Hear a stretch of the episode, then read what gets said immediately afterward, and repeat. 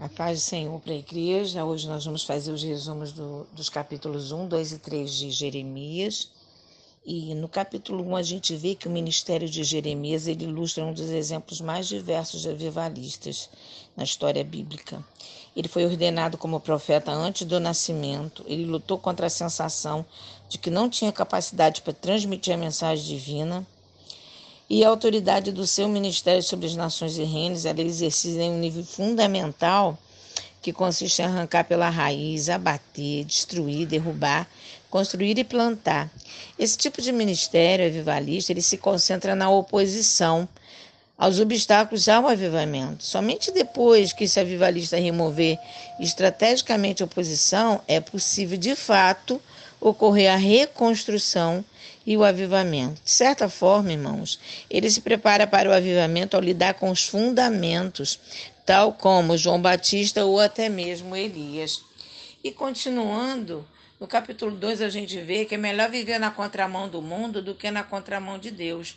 A prova da conversão do mundanismo é a mudança de vida conforme a vontade divina. Somos salvos do pecado, não para continuar em pecado. Quando isso não acontece, Deus levanta a porta-voz para convidar seu povo ao reavivamento, o qual não tem nada a ver com entretenimento, mas com arrependimento, onde o ritualismo ocupa o lugar de um relacionamento com Deus. É preciso, irmãos, fortes repreensões a fim de despertar da mornidão espiritual. Nós estamos vivendo um tempo de mornidão mornos, as pessoas estão mornas. A gente está vivendo uma situação no mundo em que as pessoas estão preocupadas da morte da carne. Fulano morreu, Ciclano morreu, e será que eu vou morrer? A morte espiritual, irmãos, é a pior morte, porque é uma morte duas vezes e o povo ele tem vivido uma mornidão espiritual. Jeremias é um porta-voz e os princípios da sua primeira pregação é a essência da verdadeira religião, é um relacionamento com Deus. Muitos, como Israel no início da história do amor com Deus, são plenamente dedicados e comprometidos, como uma noiva ao seu noivo. A essência da distorção da religião é o desvio da devoção como a esposa que ignora o amor ao marido. Muitos se ocupam de tantas coisas e deixam Deus de lado. Isso, irmãos, é adultério espiritual, o que é mal e atrai o mal. A essência do pecado é substituir o lugar de Deus por qualquer outra coisa. Tudo que ocupe o primeiro lugar em nossa vida estará ocupando o lugar que pertence a Deus, seja o trabalho, o dinheiro, o esporte, a TV, os filhos, os jogos, isso gera idolatria. Quando as pessoas abandonam a Deus, isso não as impedem de frequentarem a igreja ou seguirem regras e normas religiosas elas passam a ter atitudes erradas em seu comportamento. Da mesma forma que dá para perceber quando o amor de uma noiva esfria para com seu noivo. Dá para saber quem é e quem não é apaixonado por Deus. Quando a fonte do prazer de alguém é outra coisa que não Deus, quando fazer qualquer outra coisa traz maior alegria que servir a Deus. Quando a atenção de alguém está desfocada de Deus e não se tem tempo para Ele. Quando essa pessoa já caiu no des penhadeiro da apostasia rumo à destruição. Se esse é o seu caso, a situação da tua igreja é tempo de reflexão, confissão, arrependimento, conversão. Clame ao Senhor, ele concede perdão. Não perca tempo. Irmãos, e também há três tipos de pessoas. Aí a gente está no capítulo 3 já, que fala aquelas que não aprendem nunca, nem com seus erros, nem com os erros dos outros, aquelas que aprendem com os próprios erros e aquelas que aprendem com o erro dos outros. As do primeiro grupo, elas são identificadas de ignorantes, a do segundo, inteligente, e as do último, sabe, a melhor forma de aprender é não cometer os erros que causaram desgraça aos outros. Eu não sei de qual grupo você é, sei que no capítulo em apreço somos informados que, embora Deus tenha levado o reino do norte, Israel, ao cativeiro, o reino do sul, Judá, não aprendeu a lição. Então poderia sobreviver aos judeus a mesma situação de Israel, cativeiro.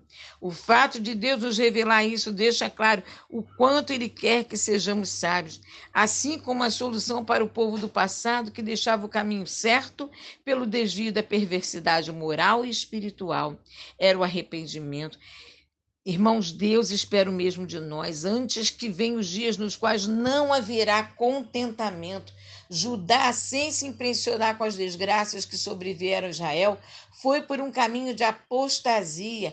Pior, participaram da idolatria, religião cananeia, divorciando-se de Deus. Porém, Deus não quer o mal de ninguém.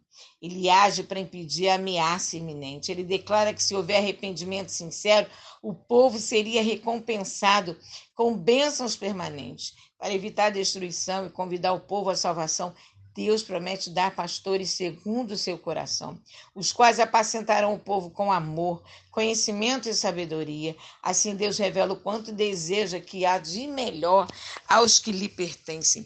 Mas os pecados do povo o separam das bênçãos. O povo chora. Mais uma vez, Deus insiste para que volte.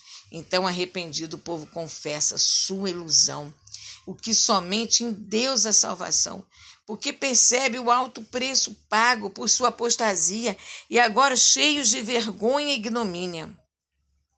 Então nós tiramos daí duas lições importantes.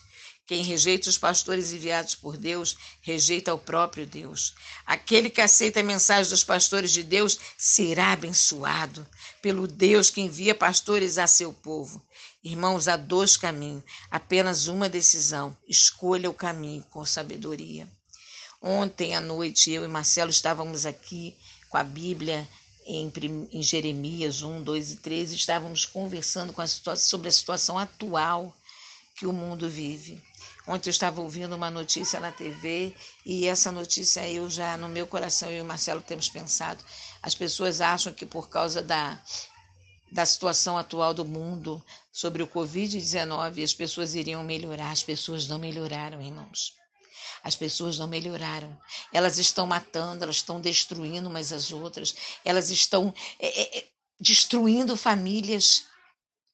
Irmãos, nós estamos vivendo um tempo, um tempo de mornidão. As pessoas entraram num estágio de mornidão nós não podemos ser mornos, senão nós seremos vomitados e não queremos passar por isso. Então, que nós possamos fazer uma boa escolha, que nós tenhamos um sábado abençoado, que nós possamos aprender com a palavra que nos ensina dia após dia que só Jesus Cristo é o Senhor. Só Ele, não devemos estar preocupados com essa morte da carne. Nós precisamos nos preocupar com a morte do espírito porque o que nos levará a Deus é a vida espiritual. A carne vai morrer em qualquer tempo, em qualquer hora, não importa. O que importa é que o nosso espírito esteja com Deus, porque nós temos um caminho, nós temos uma vida. Deus preparou um lugar para nós, é algo tremendo. Nós somos participantes dessa grande vitória. Que nós possamos fazer a melhor escolha da vida colocar Deus em primeiro lugar. Acima de tudo, Deus, sempre Deus. Amém.